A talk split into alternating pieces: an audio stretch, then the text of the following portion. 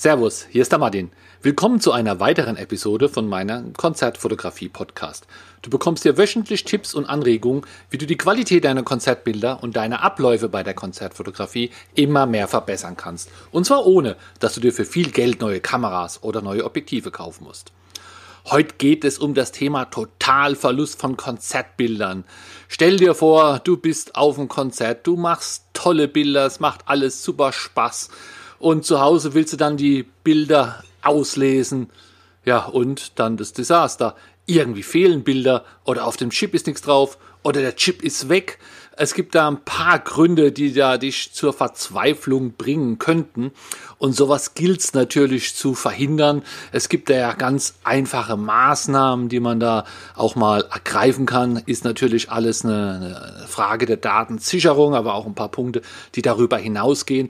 Und ich habe jetzt hier einfach mal aufgezählt. Dabei möchte ich die nicht äh, sortieren, was am wichtigsten ist. Die sind irgendwie alle wichtig und halt auch je nach Situation. Ja, also unterwegs kann man natürlich andere Sachen machen wie zu Hause äh, für die Datensicherung. Aber ein paar sind da so wirklich so einfach umzusetzen, dass du das auch auf alle Fälle ja ab sofort schon machen könntest und äh, es kommt zwar relativ selten vor, dass man Daten verliert, aber stell dir vor, es kommt vor und womöglich vor und womöglich noch beim bezahlten Job. Das ist dann wirklich nicht lustig. Und wenn du denkst, Mensch, hätte ich das doch damals äh, für, für, voll genommen, was da Martin mir da erzählt hat, dann hätte ich das so und so gemacht. Also guck einfach, dass du deinen Prozess da auf alle Fälle im Griff hast. So, eine gute Idee ist natürlich, äh, wenn du eine Kamera hast, in die man zwei Speicherchips reinstecken kann. Ja, dann nutzt die auch, gell? Dann steckt da auch in beide Speicherchips eine, einen, ähm, einen Chip rein. In beide Speicherslots je einen Chip rein, so muss es heißen. Und jetzt aber nicht die Kamera so einstellen, dass es automatisch, wenn der eine Chip voll ist, auf dem anderen Chip speichert, sondern du musst es so einstellen, dass es doppelt speichert. Ja, dass also jedes gemachte Bild auf beide Speicherchips landet. Ich habe das bei mir auch. Ich habe das noch so gemacht, dass es auf dem ersten Chip, das ist bei mir auch immer gleich, der linke, der primäre, sage ich mal, da landen sie in RAW drauf und auf den zweiten in JPEG. Und das JPEG-Zeug, das ist halt hier meine Sicherheits, Sicherheitskopie. Äh, Je nach Konzert oder Festival nehme ich dann da auch einfach unterschiedliche Größen. Ja, wenn ich da ein 32er rechts reinstecke für meine JPEGs, dann reicht mir das das ganze Festival. Wenn ich nur äh, einen Abend habe mit, mit, mit zwei Bands, dann äh, nehme ich eine 32er links für die RAWs und rechts eine 16er. Also das kann man ja dann machen, wie man will. Aber hier ganz wichtig, äh, nutze beide Chips. Was du auch machen kannst, ist, wenn du eine zweite Kamera hast, ja, dann mach auch Fotos mit beiden Kameras. Bestück die eine lang, die andere kurz machst du mit ein paar Bilder, ein paar andere Bilder. Und wenn dann irgendwas sein sollte, ja, wenn ein Chip kaputt geht oder äh, eine Kamera einen Wasserschaden hat und nicht mehr auslesbar ist oder was auch immer, dann hast du immer noch die, hast du zwar nur die Hälfte der Bilder, aber immerhin hast du die Hälfte der Bilder. Dann, was du natürlich auch machen solltest, ist deine Chips regelmäßig wechseln. Wenn du das ganze Wochenende zwei Tage lang 16 Bands fotografierst und alles auf denselben Chip, auf deinen 128 Giga Chip drauf machst und der hat einen Macken, dann ist einfach alles weg. Ja? Und das ist ja wirklich ärgerlich. Wenn du jede Band gewechselt hättest und ein Chip geht kaputt, ja, dann würde ja nur, nur eine, eine Band fehlen. Ähm, aber also ich verstehe das auch gar nicht, warum die Leute so auf so große Chips gehen. Ja, man muss nicht wechseln, aber das Wechsel ist doch gleich gemacht. Ja, einmal am Tag kann man sie doch wechseln oder vor den Headlinern oder äh, die letzten drei Bands mit neuen Chips oder jeden Tag einen anderen rein. Also da gibt's ja verschiedene Sachen, die man machen könnte, um da auf der sicheren Seite zu sein. Also ich habe auch die Headliner immer auch mal auf anderen Chips, aber einfach nur aus Gründen, der Bearbeitung, dass ich dann den, nur den einen Chip reinlegen muss und dann habe ich die wichtigste Band und kann da auch gleich beginnen mit der Bearbeitung, während der rechts da im Hintergrund dann erstmal ausgelesen wird. Dann äh, ja, mit den Speicherchips sowieso keine Experimente machen. Ja? Also äh, es gibt ja unendlich viele und da vertraue ich einfach mal auf die großen Magen, womit Stückzahlen auch gehen. Ich denke immer, so viele Leute können nicht irren, aber was da auch ein Grund ist, diese bekannten Marken, die haben auch alle Rettungssoftware. Du äh, kannst ja mal einfach simulieren, was passiert, wenn deiner kaputt ist. Angenommen, du hast einen, einen Scan-Disk, dann schreib doch mal oder google doch mal Scan-Disk, Daten verloren, Rettungssoftware und guck, ob du da Treffer findest, äh, beziehungsweise probier das mit einer ganz fremden Marke und wie viel Re Treffer du dann findest. Also es macht da dann einfach auch Sinn, wenn ein Problem ist, dass dann so eine Rettungssoftware vorhanden ist und ja, die großen industriellen hergestellten Chips, also die, wo wir alle kennen, die großen Marken, ähm, ich habe das Gefühl, da ist dann halt auch weniger dran. Beschwören könnte ich es nicht.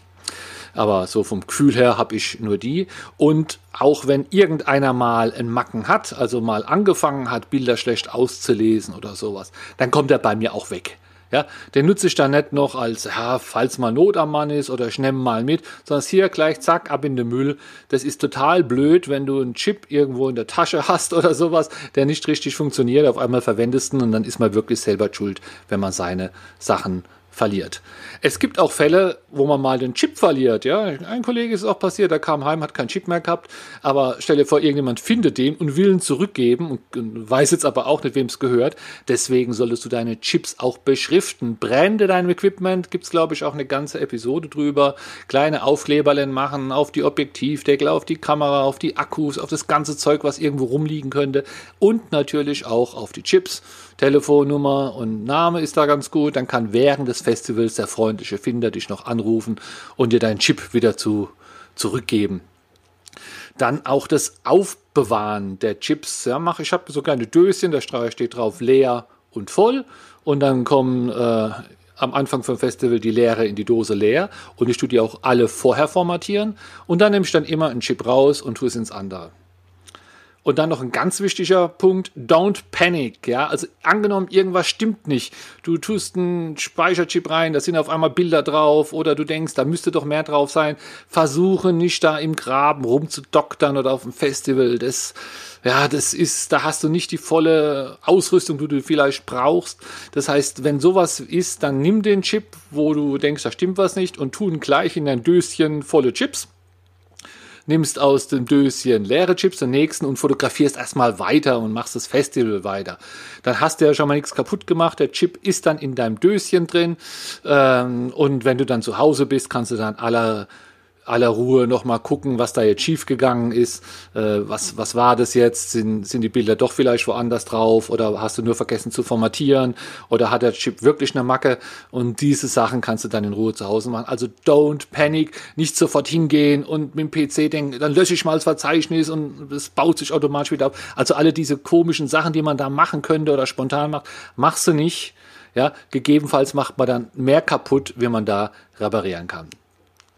Schön ist natürlich auch, wenn man einen kleinen Notebook hat auf so einem Festival oder auch bei Konzerten mit mehreren Bands, denn dann kannst du direkt dein Zeug auf ein Notebook sichern.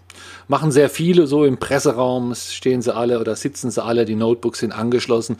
Das heißt, die kommen von der Band, Chip rein, wird ausgelesen, zack, und schon ist das Zeug nochmal gesichert. Jetzt würde ich es nicht auf dem Chip gleich wieder löschen, äh, denn dann, wenn dann nämlich dem Notebook was passiert, sind die Bilder trotzdem weg. Also hier ist auch eine Faustregel, du solltest immer gucken, dass du deine Bilder mindestens zweifach hast. Das heißt, wenn sie auf dem Chip sind und auf dem Notebook, dann ist schon mal gut. Wenn du dann die vom Notebook noch auf eine externe Platte sicherst, dann kannst du die auch vom Chip wieder löschen. Ja, also so ist es gemeint. Immer das mindestens zweimal haben, denn dann kann ja eigentlich nicht viel passieren. Dass beide Sachen gleichzeitig kaputt gehen, das ist unwahrscheinlich. Äh, kommt auch drauf an, wie, wie man die Sachen aufbewahrt. Ich würde jetzt nicht im Presseraum den Notebook hinstellen und nebendran die Platte mit der Sicherung, denn wenn da das Zeug verschwinden sollte, ist ja auch beides weg. Also dann lieber hier auch noch zur Not hat man es dann dreifach. Aber wenn man dann zu Hause ist oder die Platte zu Hause im Hotelzimmer hinlegt, am nächsten Tag eine andere mitnimmt, dann kann man den Chip ja wieder freimachen für den nächsten Tag. Dann hat man es ja doppelt auf dem Notebook und auf der Platte. Was auch unterwegs geht, ist, dass du die Daten auf äh, dein Handy sicherst. Ja, da denken viele Leute zu selten dran. Alle sagen, oh, ich will kein Notebook mit mir rumschleppen, äh, Festplatten, alles zu umständlich. Viele Handys haben sehr große Speicherchips drin, beziehungsweise man kann manche auch zusätzlich zur Telefonkarte noch so eine kleine Mini, Mikro-Mini-Speicherkarte einbauen, 128 Gigabyte, ja, und das sind doch Daten. Also da kriegst du ja locker ein ganzes Festival oder sogar zwei drauf, ja. Und was du dann brauchst für dein Handy, ist ein OTG-Adapter, so heißen die. Und es ist so ein Adapter, das passt dann unten in den Schlitz und hat dann am anderen Ende ja ein oder zwei USB-Ausgänge. Und da steckst du dann halt dein Lesegerät rein. Und das solltest du zu Hause aber mal üben und dich einlesen. Manchmal klappt es nicht mit jedem Handy, klappt es. Manchmal gehen nur bestimmte USB-Adapter. Äh, welche Software braucht man da? Ja, reicht so ein kleiner Dateikopierprogramm oder, oder was auch immer. Das solltest du auch einfach mal testen. In Ruhe kannst dich da durchgoogeln oder Leute fragen, die das, die das schon mal gemacht haben. nicht mich. Ich mache es nicht übers Handy, aber das ist natürlich eine leckere Möglichkeit im Urlaub zum Beispiel. Ja, Urlaub willst du nicht noch so viel mitnehmen. Da hast du deine, deine Kamera, machst deine Fotos, dein Konzert, wo du im Urlaub fotografierst und dann schiebst du es einfach noch zusätzlich aufs Handy. Äh, was auch geht bei manchen USB, äh, OTG-Adaptern, Handy-Kombination ist, wenn der USB noch einen zweiten Port hat, denn dann kannst du da ja auch zusätzlich noch ein USB anschließen, eine USB-Stick, ja, einen großen am besten und sicherst da drauf. Das kannst du machen, wenn dein Handy wenig Platz hat oder eigentlich ist sowieso schlauer auf ein USB, weil den kannst du dann zu Hause auch einfach wieder reinstecken und auslesen oder vielleicht, ja, je nach Handy hat es vielleicht keinen, zwei, keinen zweiten Steckplatz für, für eine große Karte. Also dann einfach hier auf den USB-Stick, muss man zwar mitschleppen, aber ist im Endeffekt, wenn man es da erstmal drauf hat, die bessere Lösung. Wenn du dann zu Hause bist mit deinem Notebook oder deinem USB-Stick, auch hier immer gucken, dass du es mindestens zweimal hast, wenn du die Daten bearbeitest. Also hier nie an den Originalen arbeiten. Ja? Dann selektierst du und dann sagst du, okay, ich mache alle ein Sternchen, wo ich gut finde, die, wo ich kein nicht gut finde, tue ich löschen und auf einmal fällt dir ein, Mensch, ich hätte dann doch ein paar mehr gebraucht oder ich habe gar kein Hochkant. Und wenn du dann nochmal sortieren willst, dann, ja, dann hast du gelöscht, vielleicht willst du dann im Mülleimer wieder suchen oder wie auch immer. Eleganter Spannender ist es, wenn man hier einfach nochmal einmal komplett alle Bilder in, in Roh hat, also so wie man sie auch äh, abgelegt hat und dann einfach seine aktuelle Bearbeitung fortschmeißt und einfach die Selektion dann äh, auf einer neuen Kopie startet. Also hier auch, wenn du zu Hause bist, immer sicher gehen und immer einen Satz erstmal komplett machen. Wenn du dann irgendwann fertig bist mit deiner Bearbeitung, du hast die Bilder verschickt, gepostet und so weiter. Und dann willst du deine Bilder natürlich archivieren. Das Eleganteste ist natürlich, wenn man eine NAS hat. Eine NAS ist einfach so ein Kasten, wo mehrere Festplatten drin sind. Und man kann diese Festplatten so einstellen, das heißt dann RAID, dass man es nur einmal drauf kopiert, aber die, die, die NAS mit dem RAID, die kopiert die Datei dann auf zwei verschiedene Festplatten. Das heißt, das RAID hat einen Vorteil, selbst wenn eine Festplatte total kaputt geht, kann man einfach, äh, ist das Bild immer nochmal da. Und wenn man da einfach eine neue Festplatte da reinstellt, dann kopiert sich das alles wieder, so dass es dann wieder zweimal da ist. Also man sollte es dann auch gleich machen. Äh, wenn eine Platte kaputt ist, ersetzen. Und dann hat man es aber auch immer doppelt. Der Nachteil hieran ist, das ist so ähnlich wie das Beispiel vorhin, wenn man den Notebook mit, der, mit der Platte nebeneinander liegen hast und äh, es kommt weg. Das ist natürlich bei einer RAID genauso. Da die zu Hause steht, kommt sie vielleicht nicht, aber vielleicht kriegt sie einen Wasserschaden, es tropft durch die Decke oder einen Blitzschaden oder du machst selbst was kaputt, ja. Ähm, oder, also, oder es trifft irgendwie so einen Controller, der alle Platten steuert. Das lässt sich dann natürlich reparieren, aber erstmal kannst du auf gar nichts mehr zugreifen. Deswegen solltest du deine RAID auch nochmal sichern, ja, obwohl es da schon doppelt hast. Äh, ich mache das auf externe Platten. Da kommt alle Monat, wird da was Neues drauf kopiert und diese Platten, die kann ich dann auch woanders hinstellen. Ja, das ist dann hier, da ich so selten mache, kann ich die wirklich woanders lagern. Im Idealfall irgendwo, wo es vor Wasser oder Feuer geschützt wäre oder noch besser außer Haus. Bei der Mutter, beim Vater, bei Freunden, wo auch immer. Denn dann stehen sie natürlich am sichersten. So, und wenn du jetzt denkst, es ist doch alles übertrieben, die paar Bilder, wo ich mache, naja, Sprech mal mit Leuten, die schon Bilder verloren haben. Und gerade wenn es ein Job ist, du hast es zugesagt.